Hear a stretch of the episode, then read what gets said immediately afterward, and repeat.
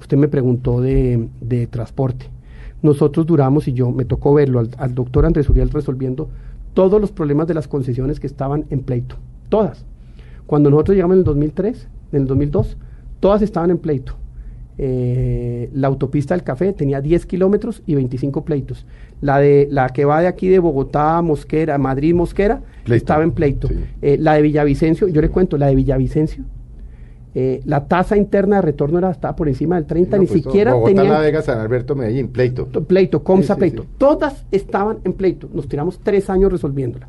Como no teníamos recursos, porque, porque era una situación fiscal muy difícil la que nosotros, nosotros vinimos a, tener recursos 2007, 2008, y en 2008 cuando ya íbamos a tener la bonanza se, se desplomó la economía mundial.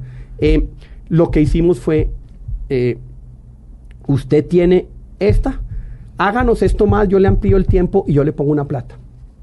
Y así fue que logramos hacer muchas de las obras que pudimos hacer. Eh, por ejemplo. Pero fíjese que le pasó lo mismo a este gobierno. Encontraron también otros líos. No, encontraron. Y llevan tres años resolviéndolo. Encontraron. En teoría ya arrancaron la, generación, fíjese también. Pero, pero encontraron líos que eran de administración ya de soluciones de problemas mucho menores. Porque usted, mire, usted, eh, por ejemplo, Bogotá, Sogamoso, o Bogotá, Vitama. Faltaban dos tramos. Cada uno puede costar 120, 130 mil millones de pesos. Que no nos alcanzó. Porque, porque dentro de Dentro de esto quedaba el tramo que es eh, Tocancipá, Chancipá y el tramo de, del puente Boyacá, que da la variante. Tres años y no lo han resuelto. ¿Cómo es posible que no resuelvan un problema de 250 mil millones de pesos? Eso es falta de gerencia contractual. Y usted que, que, conoce el Estado sabe que una parte fundamental de lo que hacen los ministros es gerencia contractual y administración de contratos. Como esos temas han pasado muchísimos otros. Por ejemplo, eh, em, no, Bogotá Girardot, no vaya más allá. Bogotá Girardot, en Bogotá Girardot, eh, si usted, bueno, que eso fue, y eso sí fue un golazo que nos metieron, los nubles que eran los genios en un momento dado. Bueno, no, aparecían, pero, aparecían en semana como los grandes nuevos empresarios y nos metieron los dos cuentos. eran unos cacos, no nos digamos mentiras. Y se robaron y se robaron un montón de plata, pero yo estuve viendo esa licitación se licitó y se la fue de las licitaciones más bravas que yo he visto, se hizo pública y fue en televisión. Todo el proceso fue televisado y usted lo ve y eran los abogados de cada uno diciéndose hasta de qué se iban a morir. Eh, y finalmente se entregó al que se lo ganó con las condiciones y, bueno, y salió mal lo que salió, pero, pero esa es una carretera que le quiero ser sincero, Felipe, usted y yo sabemos, ha debido estar hecha hace 25 años. ¿Por qué no se hizo? Finalmente quedó hecha. No, sí, nos demoramos. Quedó hecha. No, falta, ya, falta, falta. no, eh, yo soy el, yo cada vez que viajo trino diciendo por qué no está hecha esta carretera que hace falta, pero ya va a quedar, ya va a quedar hecha quedó hecha Espinal Ibagué, una, una gran autopista. Mm. Quedó hecho un túnel, el túnel de la línea, que era un proyecto desde 1920. Quedó hecho y va a quedar hecho, se va a quedar hecho. y, cuando uno no pone el cash, cuando uno no pone el presupuesto, pues se le demoran las obras 5, 6, 7 años. Y nosotros, eh, porque teníamos otras prioridades de inversión, eh, eh, no se van a demorar. Todo eso lo va a acabar entregando el presidente Santos en el próximo año y medio.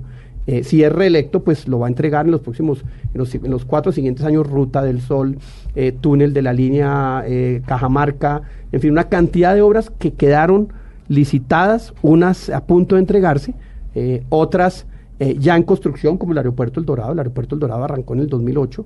Presidente Santos dice que fue una obra de él, que es la primera obra que se hace en el gobierno de él y, se le olvidó mirar cuándo fue la fecha de iniciación, pero, pero está muy bien, mire, que inaugure, que inaugure, que, que, tome decisiones, que se vea la infraestructura, pero en esos ocho años, bien o mal, bien o mal, se hicieron las vías que en los pasados 25 años jamás se habían hecho. Que se demoraron más tiempo, sí, que hay un problema predial. Aquí tenemos un lío muy grande en el tema. Tenemos dos líos grandes, es el tema predial y el tema de las consultas. Y el tema de las consultas, que ahí lo que hace falta es ponerles límite. Mire, eh, hablaba yo con un empresario y me decía, los tipos de las consultas que yo veo en, eh, en la vía eh, a Buenaventura, Aparecen después en otra. Aparecen en la vía al llano y aparecen en la vía... Así es. Eh, aparecen en la vía, es, una locura, ya es, una, mafia de consultas. Es una mafia, Y el otro tema que creo que ha funcionado muy mal es la Agencia Nacional de Licencias Ambientales. Hoy ya están en otra vez licencias ambientales de 36 meses. Eh, me, me, mostraron una licencia ambiental de una petrolera en que le pedían, me hace el favor y hace un estudio, un análisis del sexo de las niñas en la región donde usted va a estar eh, porque dicen que como llegan prostitutas, entonces se cambia, o sea, una locura de cosas que yo decía, pero por Dios, por Dios. Eh, entonces, sí necesitamos diseñar un mecanismo como lo tiene Perú, un fast track, que obras de cierto tamaño entran a un, a un proceso de aprobación totalmente distinto. Bueno, eh, Canadá lo tiene. La cuarta generación está entrando en eso, la cuarta generación de licitaciones. Felipe, yo, yo quiero aprovechar estos últimos minutos para hacerles unas preguntas de tipo eh, político. Hágale. Por ejemplo, veo que usted ha por sentado que el presidente Juan Manuel Santos va a buscar la reelección. Sí, sí, estoy absolutamente seguro que sí. Siento que si ve que no la tiene segura...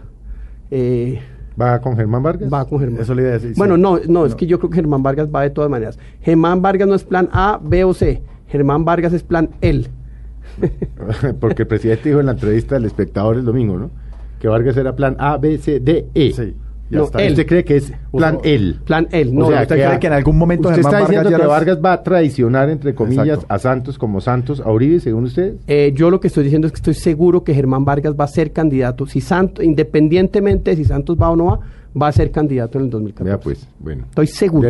si usted es elegido presidente ¿Qué va a pasar con Álvaro Uribe? ¿Va a ser su ministro de Defensa, su pues, fórmula vicepresidencial? lo primero es que si me acepta ser ministro de Defensa, yo sería el más feliz nombrándolo, porque es que la eh, defensa necesita un rigor, necesita un mando que, que, pues el presidente lo tiene absolutamente claro, si me acepta.